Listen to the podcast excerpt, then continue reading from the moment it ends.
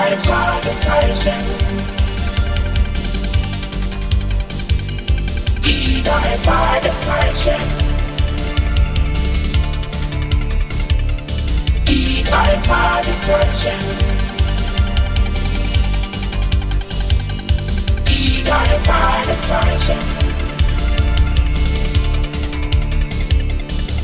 Justus Jonas, Peter Schauer, November. Justus Jonas, November. Die drei Fragezeichen. In einer Vollwertkneipe im Einkaufszentrum von Rocky Beach hatte Justus eine bemerkenswerte Begegnung, während auf dem Bildschirm jener Film zu sehen war, in dem er als Kind eine überaus komische Rolle gespielt hatte, sah er einen der Schauspieler wieder, die damals ebenfalls in der Serie mitgewirkt hatten, George Brandon. Zeugen dieser Begegnung waren Peter Shaw, Bob Andrews und Bass Newman, der Freund von George Brandon.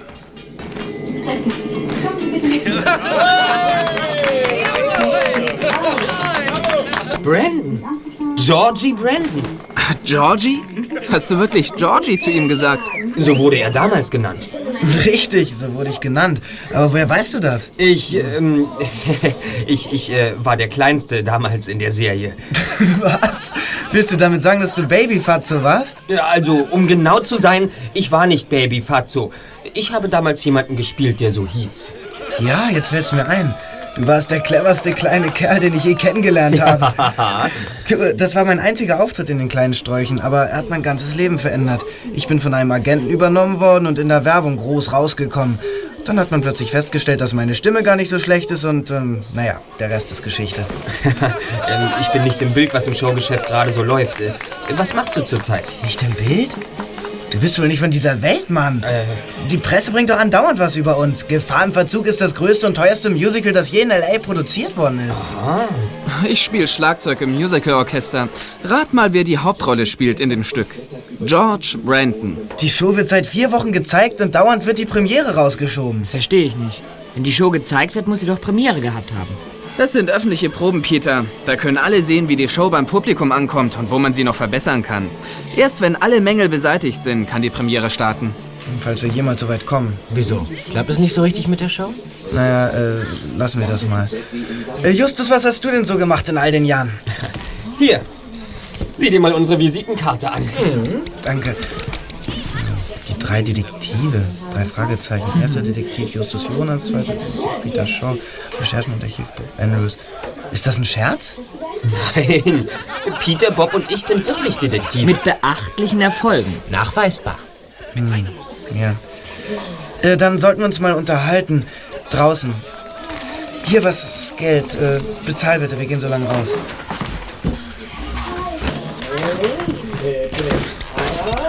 Josh Brandon verließ mit Justus, Bob und Peter das Lokal.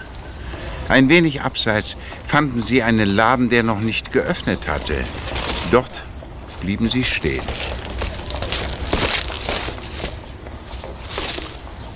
Okay, die Luft ist rein.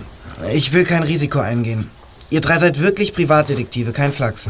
Du hast mein Wort. Hm, Ich habe Ärger. Ziemlich großen. Wie bitte? Na, Jemand ist hinter meinem Leben her. Was? Warum? Ja, wenn ich das wüsste, hätte ich euch nicht hierher geschleppt. Ich habe da einige sehr seltsame Anrufe und Briefe bekommen. Was für Anrufe? Das ist jemand mit einer krächzenden Stimme. Schwer zu sagen, ob es ein Mann oder eine Frau ist. Die Stimme droht mir. Was? Ja, sie sagt zum Beispiel, du bist dran oder dich kriegen wir oder wehe dir Tespis Jünger. Das ist ein altmodisches Wort für Schauspieler.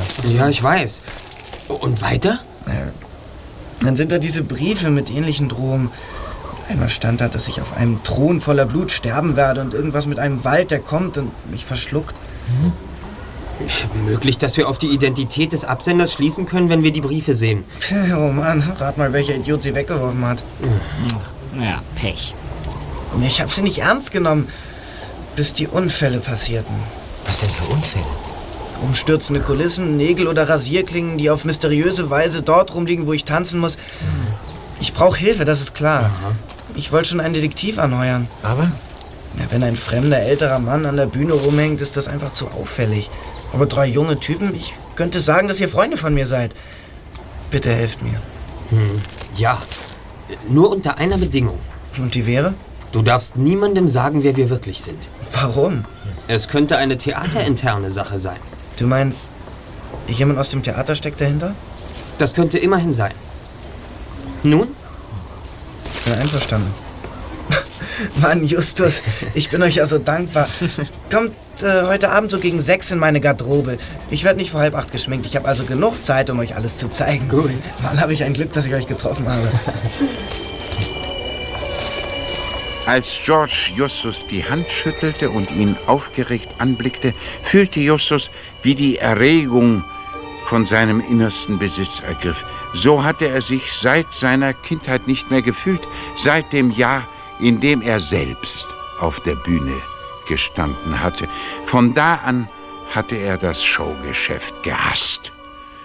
Die Baby Fatso-Episode war zu peinlich gewesen, aber jetzt erkannte er etwas, was er bisher nie zugegeben hatte. Die Schauspielerei lag ihm im Blut und er konnte es kaum erwarten, sich in diesen Fall zu stürzen.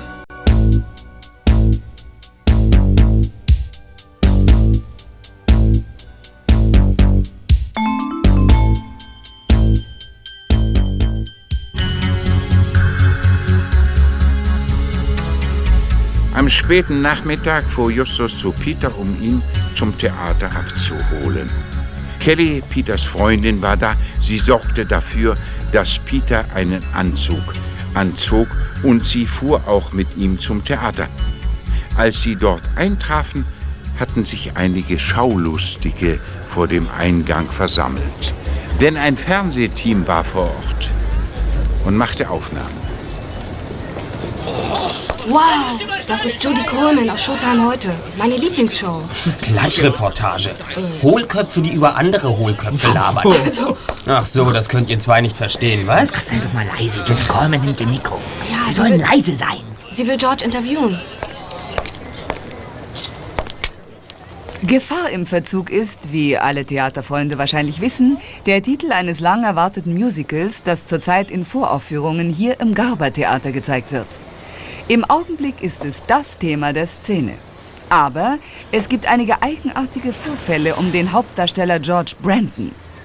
George, ist Gefahr im Verzug bei Gefahr im Verzug? Danke, Judy, dass Sie mir Gelegenheit geben, dazu etwas zu sagen. Ich habe...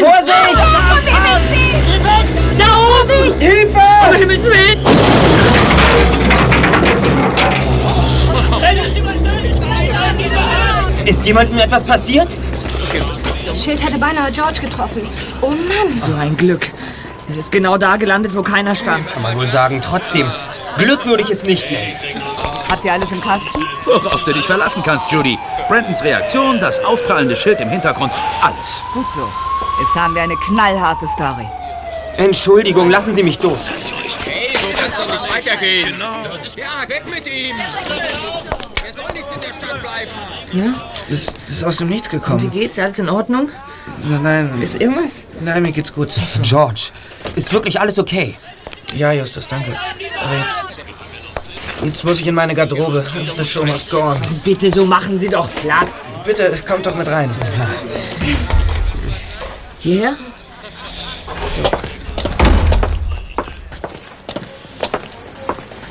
Hallo George, da bist du ja. Hallo, Louis. Du hast Besuch in deiner Garderobe. Mr. Firestone und Mr. Crocker. Sieh an. Der Produzent der Show und der Hauptsponsor.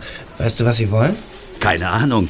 Sie haben nur gesagt, ich soll dafür sorgen, dass du nach dem ganzen Theater da draußen heil zu ihnen reinkommst. Hm, ihr Feingefühl ist bemerkenswert. Na gut, ich muss mich den Eindringlingen wohl stellen. Auf ins nächste Gefecht. Du lässt uns einfach hier stehen. du Justus, was, ist, was meinte denn George mit diesen Eindringlingen und dem nächsten Gefecht? Das war aus Shakespeare. König Heinrich V. sagt das zu seinen Männern, als sie in die Schlacht ziehen. Hm, Na super. Dabei fällt mir ein, erinnert ihr euch, dass George erzählt hat, dass er Briefe bekommen hat mit der Drohung, er werde auf einem Thron voller Blut sterben und dass ein Wald kommen und ihn verschlingen werde? Ja, ja, total verrücktes Zeug. Na Moment, das, das kommt mir auch bekannt vor. Das ist, glaube ich, auch aus einem Stück. Na und? Das ist unser erster richtiger Hinweis. Sag mal, meinst du, Justus, der Absender kommt aus Theaterkreisen? Sieht so aus.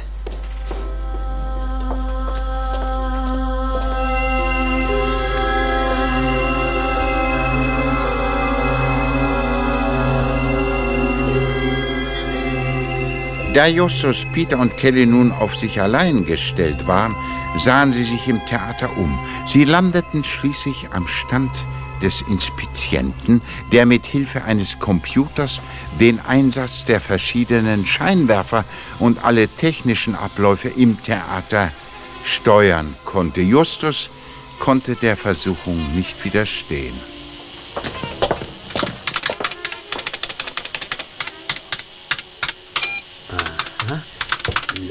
Sag mal, bist, bist du verrückt, Justus?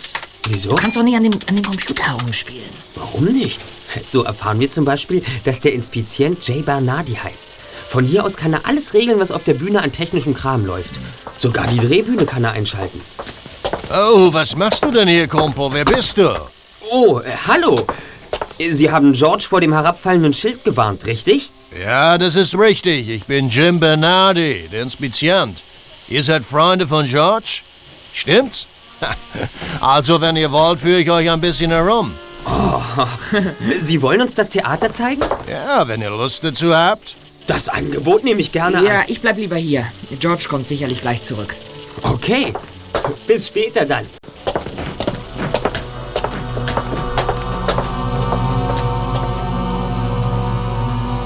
Während Justus mit dem Inspizienten Jim Bernardi durch das Theater ging, traten Peter und Kelly näher an die Tür heran, hinter der George Brandon verschwunden war.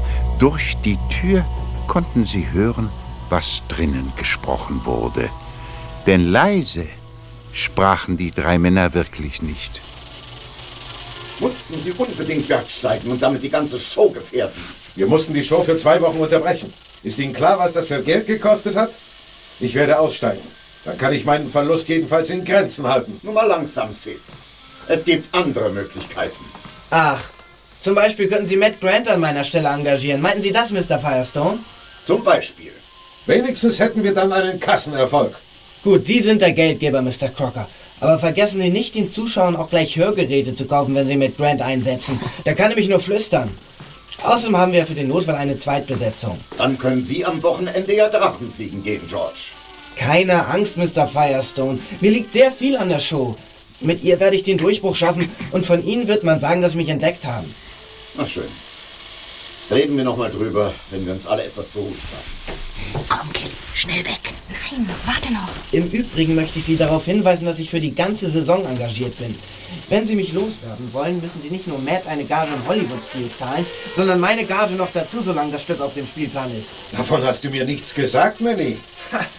Mir scheint, dass Sie nur Geld sparen können, wenn Sie mich in der Show lassen oder mich beiseite schaffen. Ist der verrückt? Das ist ja eine Aufforderung zum Mord.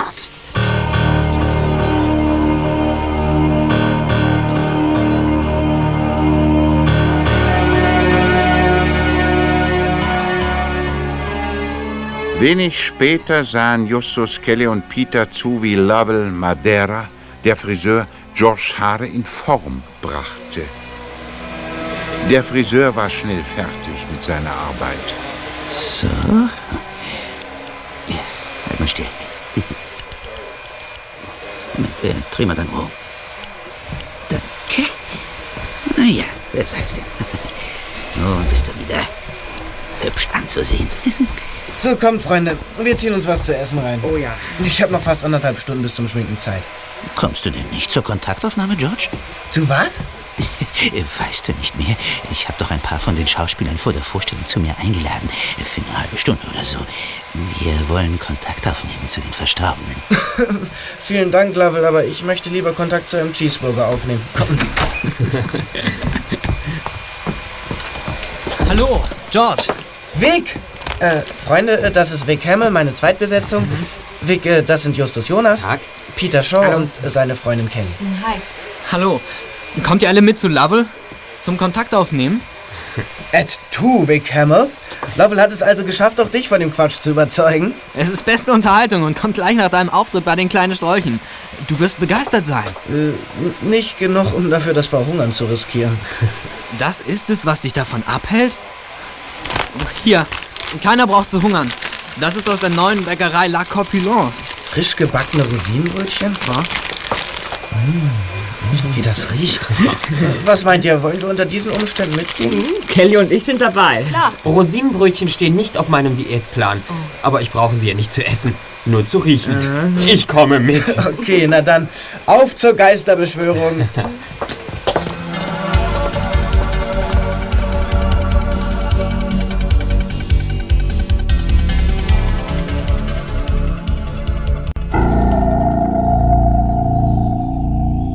An den Wänden hingen fremdartige Karten. Auf einigen von ihnen waren Planeten zu sehen. Auf einem Tisch stand eine Büste von William Shakespeare. Das war der Raum, in dem Lovell Madeira Kontakt mit den Verstorbenen aufnehmen wollte. Seine Gäste saßen am Tisch und hielten sich bei den Händen. Es waren neben Justus, Peter und Kelly auch Bob, der sich hinzugesellt hatte, George Brandon, Vic Hamill, Jim Bernardi und drei weitere Schauspieler. Schließt nun eure Augen. Schließt sie und überlasst euch den Gewalten um euch wie ein Schiff. Die Stimmen haben mich heute besucht. Sie sagten, dass sich heute eine Tür öffnen wird. Ich fragte, zu was für einem früheren Leben die Tür führen würde. Doch sie schwiegen. Psst. Die Stimmen flüsterten viel Leid, viel Leid, aber schließlich große Erleichterung. Konzentriert euch auf die Türangeln. Sie öffnen sich langsam. Jetzt spürt ihr den Windhauch. Ja, ich glaube, er kommt. Einer von euch fühlt ihn doch schon. Ja. Das Licht ist aus! Oh! Was war Licht? Licht! Hey, was zum Teufel ist denn los? Beeilt euch! Ah, Endlich. Licht. George! Er ist verletzt. Oh Gott. Jemand hat ihn niedergeschlagen. mit der Shakespeare-Büste. George! Oh, lass nur, es geht schon. Na? Mein Kopf. Ich rufe einen Krankenwagen. Äh, nein, nein, Peter, das ist nicht nötig. Ich darf die Vorstellung heute Abend nicht versäumen, nach dem, was heute Nachmittag passiert ist. Wie ist das überhaupt passiert? Bist du gegen den Tisch gestoßen? Nein, ich saß einfach da und rums. Die Büste ist ganz schön schwer. Tja, meine Mutter hat schon immer gesagt, dass ich einen Dickschädel habe. Wir, wir hätten den Geist nicht rufen sollen. Unsinn. George weiß, warum es passiert ist. Ich? Lovell, das musst du mir schon etwas genauer erklären. Dein Leben ist bedroht. Jemand hat versucht, dich umzubringen. Ich habe es gespürt. Eine unheimliche Macht. Was? Umbringen? Aus dieser Runde? Aber, ja, aber hier sind nur meine Freunde. Du irrst dich, Lovell. Wie du meinst. Wir machen jetzt Schluss. Ich, ich gehe kein Risiko mehr ein. Wir sehen uns heute Abend im Theater, Freunde. Also schön. Gehen wir. Ja.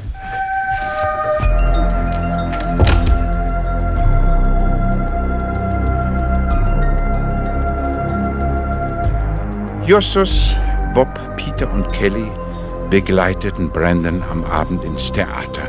Dabei erfuhren sie, dass talentierte Nachwuchstänzer gesucht wurden. Kelly war sofort Feuer und Flamme. Sie wollte sich bewerben und sie bedrängte Peter es auch zu tun, doch der zögerte. Schon bald begann die Vorstellung und es wurde ein schöner Erfolg.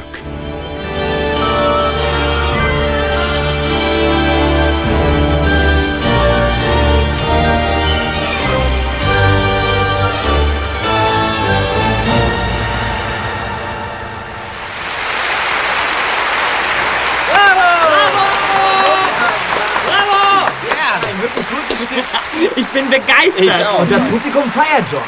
Ah, da ist er. Bravo, George. Das ist wirklich fantastisch.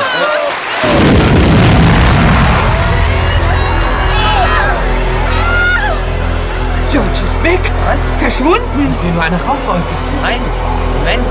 Da liegt er. Mitten auf der Bühne. Kommt schnell zu ihm. Ja. Die Treppe hoch.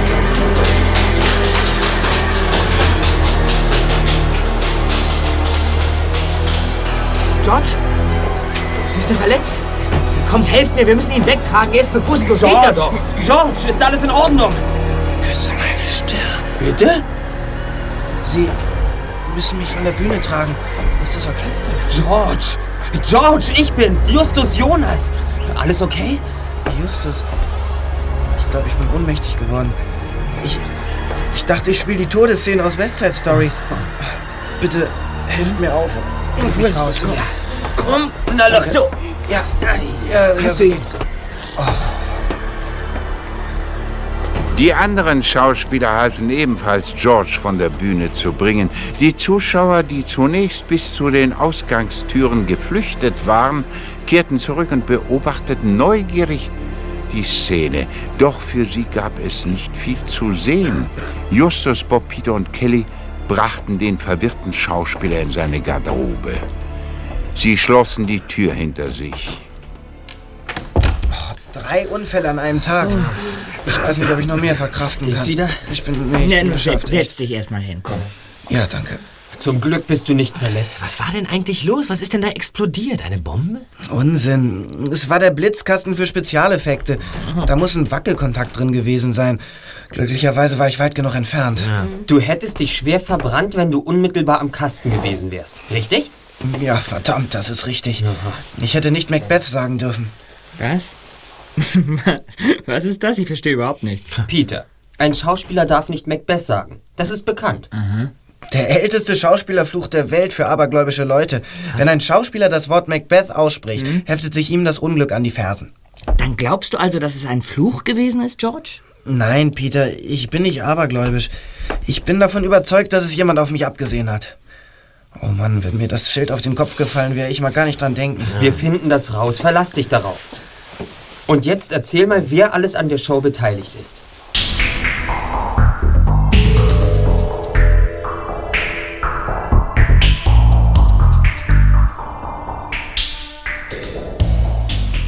Eine Stunde später saßen die drei Fragezeichen in ihrer Zentrale zusammen.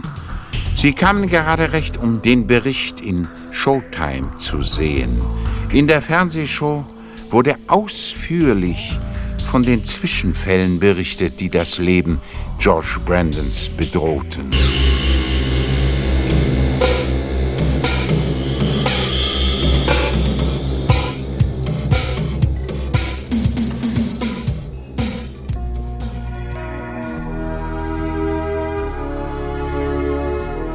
Am nächsten Morgen fuhr Justus zur Rocky Beach High School, um mit Peter zu sprechen. Der zweite Detektiv saß am Rande des Fußballplatzes auf einer Bank und wartete darauf, dass die Mannschaft das Training fortsetzte. Hallo, Peter. Hi, Just. Na, was gibt's Neues? Du, ich habe da so eine Idee.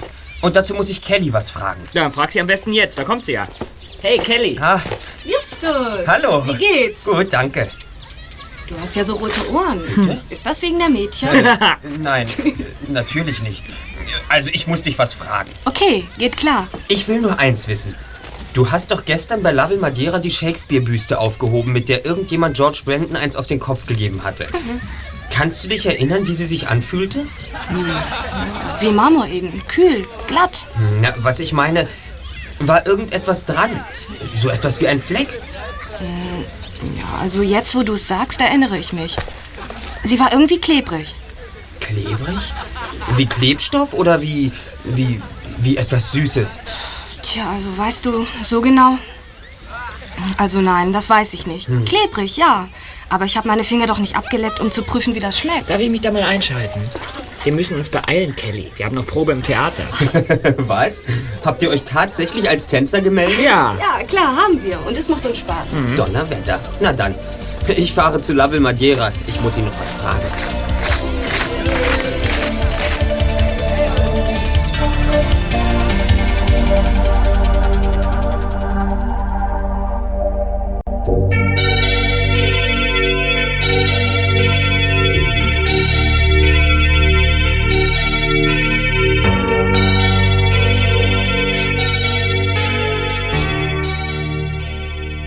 Der Friseur des Theaters war überrascht, als Justus zu ihm kam. Er bat den ersten Detektiv ins Haus und plauderte munter drauf los. Die Sitzung hatte ich halt beeindruckt. Hat sie, Mr. Madeira. Obwohl ich zugeben muss, dass ich vom Hunger nahezu überwältigt wurde. Verstehe ich sehr gut. Ich auch. Ich hatte den ganzen Tag nichts gegessen. Äh, Und dann ist da noch was. Ach, du glaubst an einen Trick? Aber dann sag mir doch mal, wie die Lampe ausgehen konnte. Hm? Ja, vielleicht eine Zeitschaltung? Ja, und ich bin dann im Dunkeln über euch alle durch das Zimmer gesprungen, habe die Büste genommen, gegen den Kopf von George geworfen und bin zurückgerast, um die Deckenlampe anzuknipsen. Tö. Die Birne von der Lampe war in Ordnung? War sie, war sie. Ich hab's überprüft. Der Stecker war rausgezogen. Also hat ihn niemand rausgezogen. Nicht jemand. Etwas. es ist schon unheimlich. Ach so, übrigens, äh, Kelly möchte sich entschuldigen. Sie hatte vor der Sitzung von den Rosinenbrötchen gegessen und konnte sich die Hände nicht mehr waschen. Sie fürchtet, dass sie in dem Durcheinander nach dem Anschlag klebrige Spuren an ihren Sachen hinterlassen hat. Klebrige Spuren? Sie hat die Büste doch aufgehoben, oder? Ich musste tatsächlich eine zuckerartige Schicht davon abwaschen. Das war wohl von den Brötchen. War übrigens auch am Lichtschalter. Tja, tut mir leid. Justus verabschiedete sich. Für ihn war sicher, Vic Hamill war der Schuldige an dem Vorfall um George Brandon. Nur George und er hatten die Rosinenbrötchen gegessen. Der Verdacht lag nahe, dass er an einem Ausfall des Hauptdarstellers interessiert war, da er dann als Zweitbesetzung zum Einsatz kam.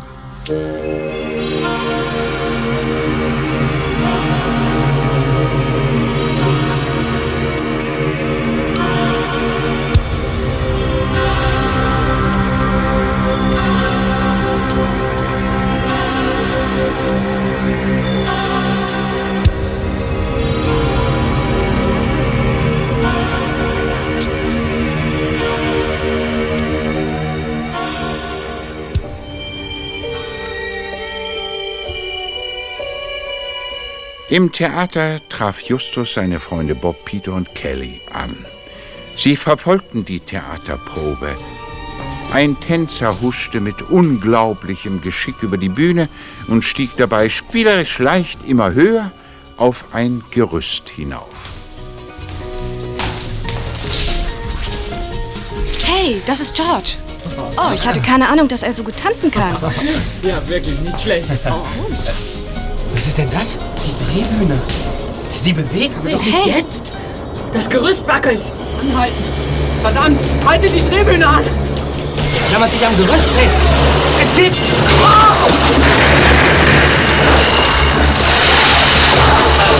George! Das ist nicht George. George ist da drüben. Hey, George! George! Himmel, was ist hier los? Das halbe Bühnenbild ist zusammengebrochen. Und wir haben gedacht, dass, dass du da... Ich? Nein, ich kann nicht so tanzen. John Warren dubelt mich in der Szene. Wartet hier, ich muss nach ihm sehen. Hank, was war mit der Drehbühne los? Das ist Bernhardi. Ich erkenne ihn am Akzent. Du hast den Einsatz 77 in den Computer gegeben. Das ist der Einsatz für die Drehbühne. Wie bitte? Das muss ich sehen, da stimmt was nicht. Während die Bühnenarbeiter den verletzten Tänzer hinausbrachten, befasste der Inspizient sich mit dem Computer. Justus, Bob, Peter und Kelly standen abseits. Sie wollten auf die Bühne gehen, um den Vorfall zu untersuchen, doch zwei der Bühnenarbeiter versperrten ihnen den Weg und hinderten sie daran.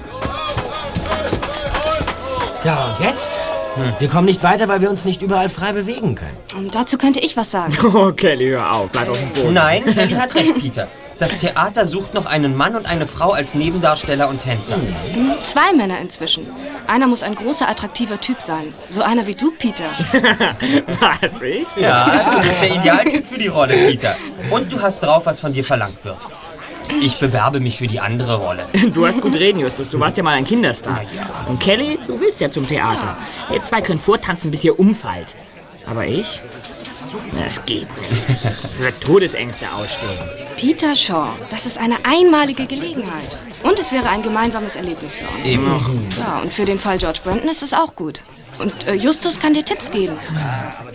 Im Ernst? Ja. Ihr meint es wirklich so? Peter, mein Junge, ich mache einen Star aus dir.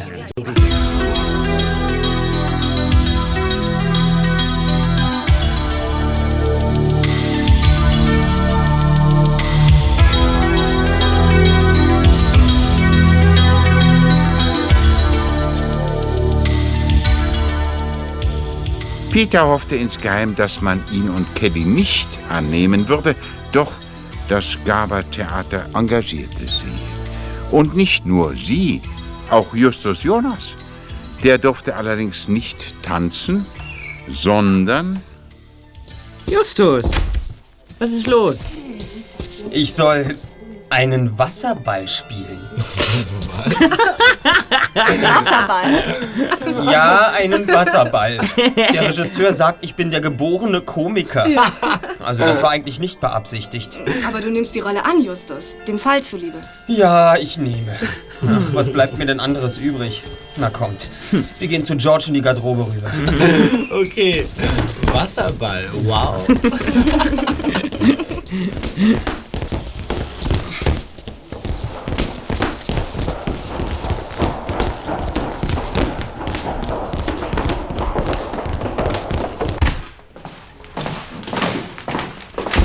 Hallo, George. Gute Neuigkeiten.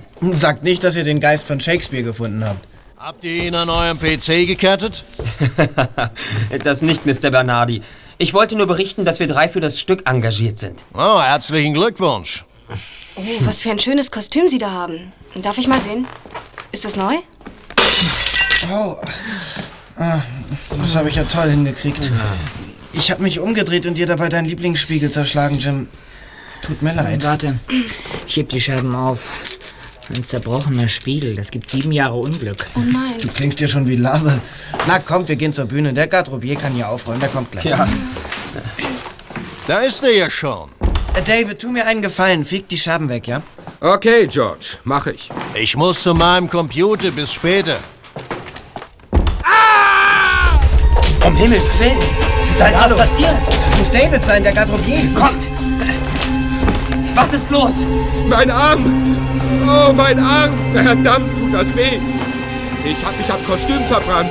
Wasser rüber, schnell! Halt euch! Aber ist ja feuerrot. Wie ist das passiert?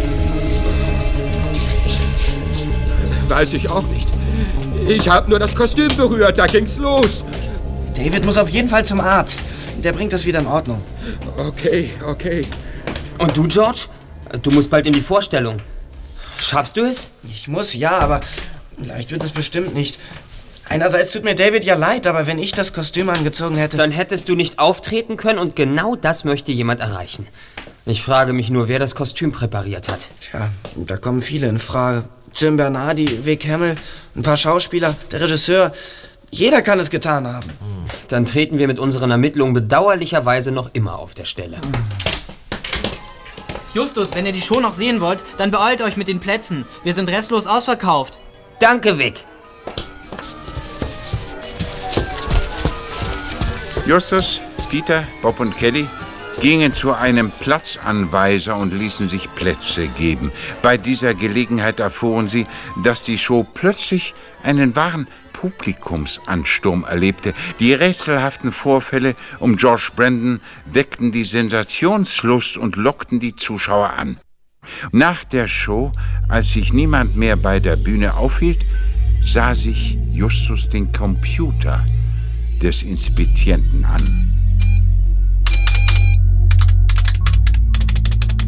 Oh Mann, Justus. Moment. Hoffentlich erwischt uns niemand. Wenn Bernardi merkt, dass du an seinem Computer rumfummelst, dreht er durch. Er merkt nichts. Aber diese beknackten Zahlen und Codes, sie wissen da durchsteigen. Das muss vielleicht gar nicht sein. Oh, Moment. Da haben wir es schon. F8. Letzte Funktion wiederholen. Hm, Das hilft uns nicht weiter. Doch. Ah, der Computer blättert weiter. Hey! Ja. Da ist was ausgetauscht worden. Tatsächlich. Vielleicht wird hier der nächste Unfall programmiert, bei dem George dann schwer verletzt oder gar getötet wird. Darauf warten die meisten Zuschauer doch nur. Irgendjemand hat was am Programm geändert. Folge? Die Drehbühne bewegte sich gerade dann, als sie es nicht durfte. Und John Warren stürzte mit dem Gerüst um. Aber das reicht jetzt. Wir ziehen uns zurück. Es ist also sicher. Jemand hat das Computerprogramm sabotiert. Ja, das ist sicher. Aber wer hat es gemacht? Jim Bernardi? Kaum anzunehmen, das wäre zu auffällig. Er als Inspizient würde sicherlich eine andere Methode wählen, wenn er George umbringen wollte. Hm. Ja, wer dann? Es kommen viele in Frage. Systemanalytiker, Journalisten, Studenten, Musiker. Musiker, ja. Die programmieren ihre Synthesizer. Ja. Und ich kenne jemanden, der in der Nähe der Blitzbox war, als sie explodierte, aber nicht einmal eine Brandblase davongetragen hat. Justus, das, das ist ja... Genau, Ja, ja. Peter. Ich glaube, dass Shakespeares böser Geist niemand anderes ist als Buzz Newman.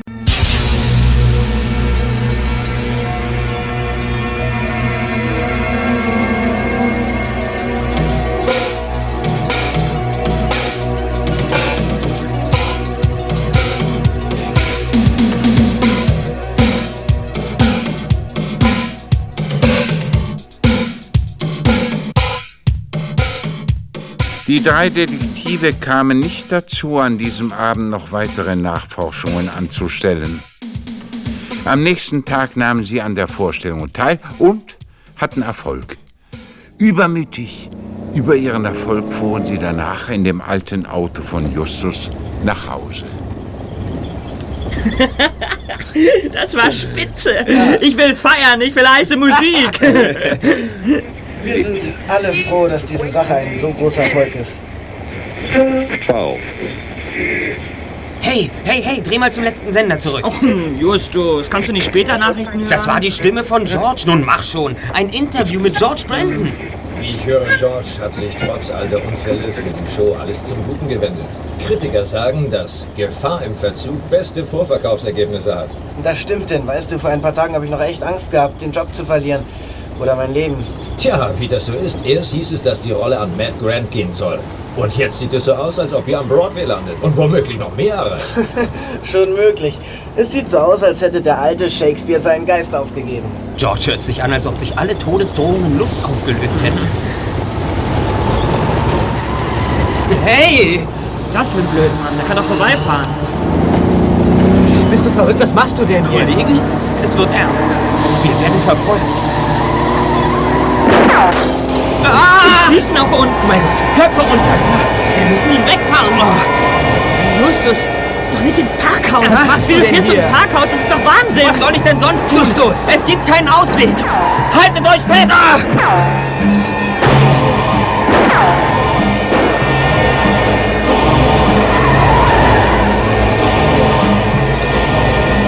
In rasender Fahrt ging es ins Parkhaus hinein. Im Rückspiegel sah Justus, dass in dem anderen Wagen zwei maskierte Männer saßen. Mit gewagten Manövern fuhr er vor den Verfolgern her. Immer höher ging es über steile Kurven ins Parkhaus hinauf.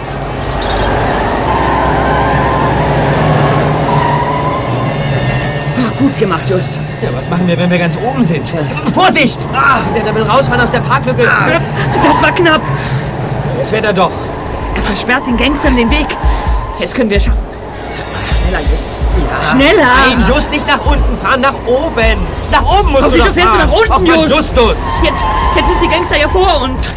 Ja, da sind sie. Just, was ist, wenn die anhalten und, und auf uns schießen? Tun Sie nicht, verlasst euch drauf. Die hauen ab, siehst du? Sie fahren nach unten. Sie wollen das Parkhaus verlassen. Müssen wir denn unbedingt hinterherfahren? Justus, Ja. lass sie doch laufen. ich will wissen, wer das ist. Aber das schaffen wir nicht. Sieh doch, sie sind schon an der Ausfahrt. Da ist sie. Da kommen Sie nicht raus. Passt auf. Ah, jetzt. Sie sind in die Sperre gefahren. Und zu den Türen herausgeflogen aus dem Auto. Die Spikes haben sie gebremst. Ja, ich habe diese Dinger nie leiden können. Aber jetzt finde ich sie gut. Wenn jemand das Parkhaus verlassen will, ohne zu bezahlen, klappen diese Spikes hoch und zerfetzen die Reifen. Ja. Und genau das haben sie hier getan. gut so. Sie sind bewusstlos. Ja, kommt schnell. Hin zu ihnen. Wir müssen ihnen die Masken abnehmen. Ich nehme den Kerlen die Masken ab. So, jetzt bin ich mal gespannt, wer das ist. Ja. Mach doch mal, Peter. Ja, bin schon dabei. So, Nummer eins. Aha. Vic Hammer. Nummer zwei. Ach, Jim Bernard. Ist der... Ich meine, sind Sie tot? Nein, nur bewusstlos. Ich rufe den Notarzt. Vergiss nicht, die Polizei zu verständigen. Immerhin haben die beiden auf uns geschossen.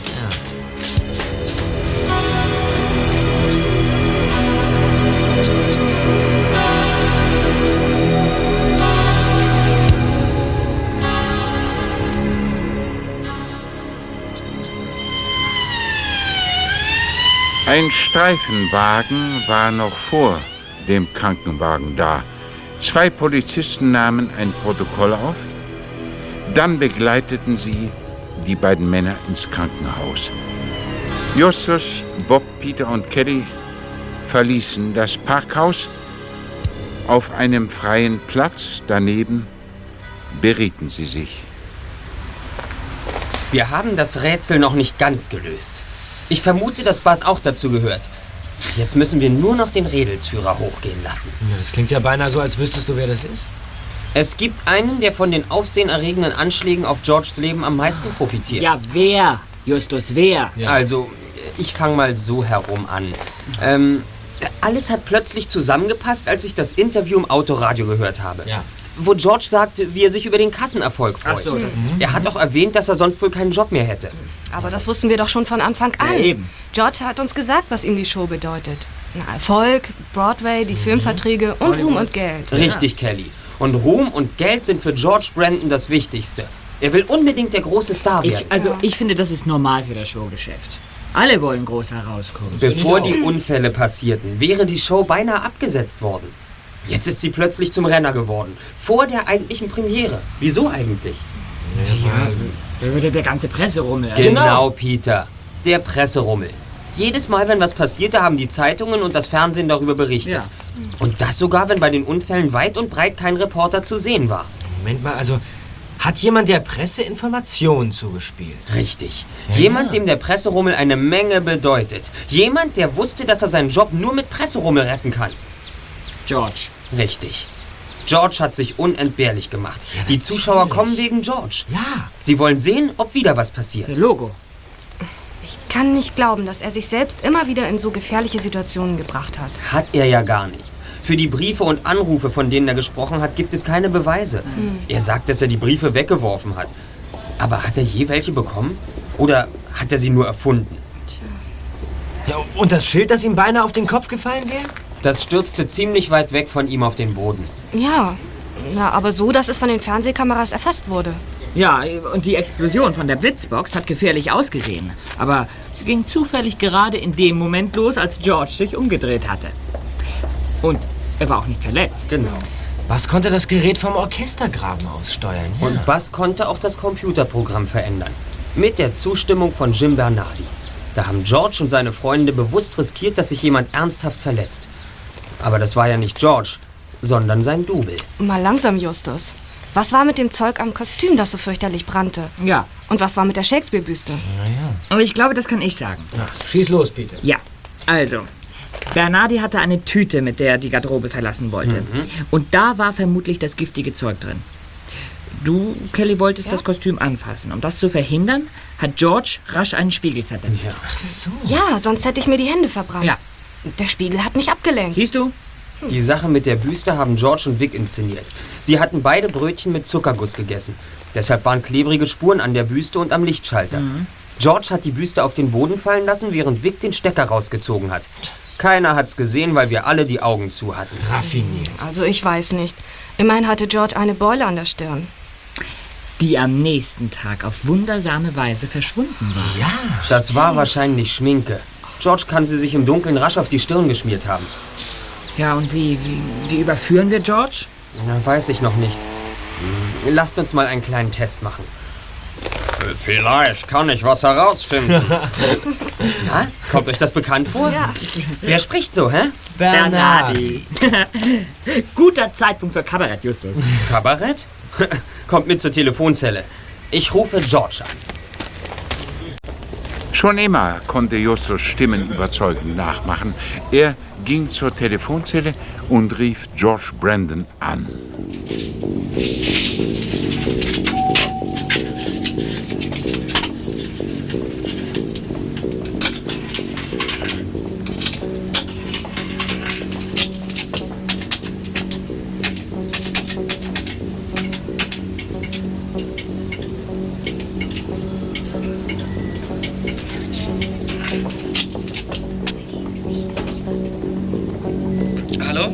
Yeah, ich bin's, Jim. Hast du sie erwischt? Oh. Puh, Gott sei Dank, Jim. Naja, es ist natürlich schrecklich, aber du hast recht gehabt. So wie es aussieht, sind Justus und die anderen uns auf die Spur gekommen. War wohl ein Fehler, sie als Detektive zu engagieren, aber ich dachte, das macht sich gut in der Presse. Außerdem hielt ich sie für harmlos. Hm. Was ist mit Vic? Hast du ihn auch? Sag's schon, Jim, ich krieg allmählich Magengeschwüre. Yeah. Einsilbig, was? Gut. Ich bring dir morgen den Check mit. Okay.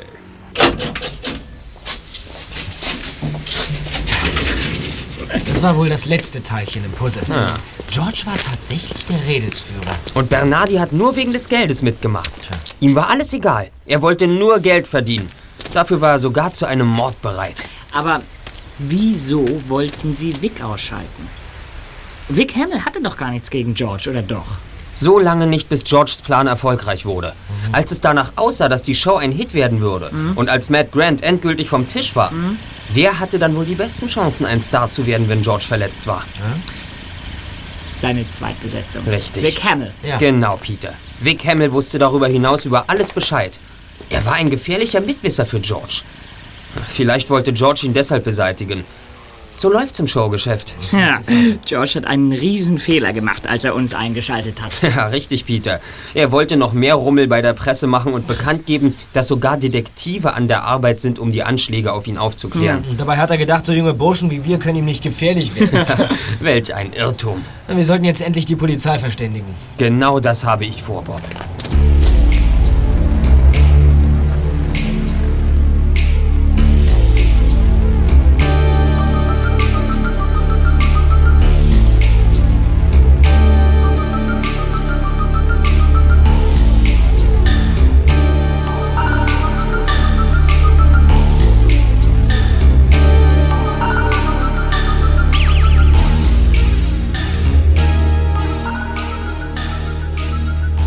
Vor Gericht stürzten George Brandons große Pläne in sich zusammen. Der Schaden, den er angerichtet hatte, war ungeheuer. Und er musste dafür aufkommen. Für den Rest seines Lebens musste er bezahlen. Und nicht nur er. Auch Vic Hamill, Jim Bernardi und Buzz Newman wurden verurteilt. Als Justus, Bob, Peter und Kelly das Gerichtsgebäude verließen, sahen sie das Fernsehteam von Julie Coleman. Es war gerade dabei, den Produzenten Firestone zu interviewen. Das Musical Gefahr im Verzug kannst du vergessen. Da es keine Sensation um den Hauptdarsteller mehr gibt, interessiert sich kein Mensch mehr dafür. Richtig. Die Leute sind ja bloß ins Theater gekommen, um zu erleben, wie George verunglückt. Ja. Wir können sicher sein, dass wir aus all dem unsere Schlüsse gezogen haben. Hey, hört doch mal, was Mr. Firestone sagt. Ich wette, er verkündet, dass Gefahr im Verzug abgesetzt worden ist. Und was könnte geeigneter sein für einen Thriller als genau diese Geschichte? Wir werden ein Musical ausmachen. Wir nennen es Gefahr im Theater. Und es wird ein Renner. In einem Monat fangen wir mit dem Vorverkauf an. Aber telefonisch kann man schon jetzt bestellen. Da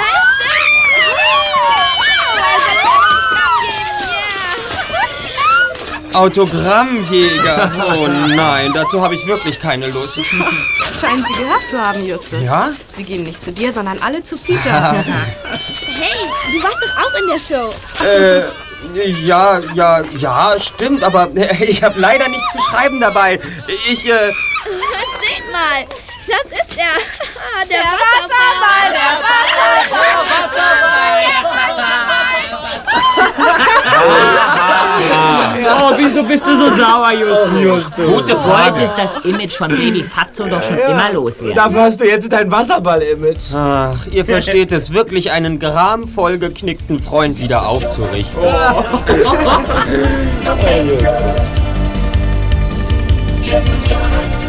Die drei Fragezeichen. Die drei Fragezeichen.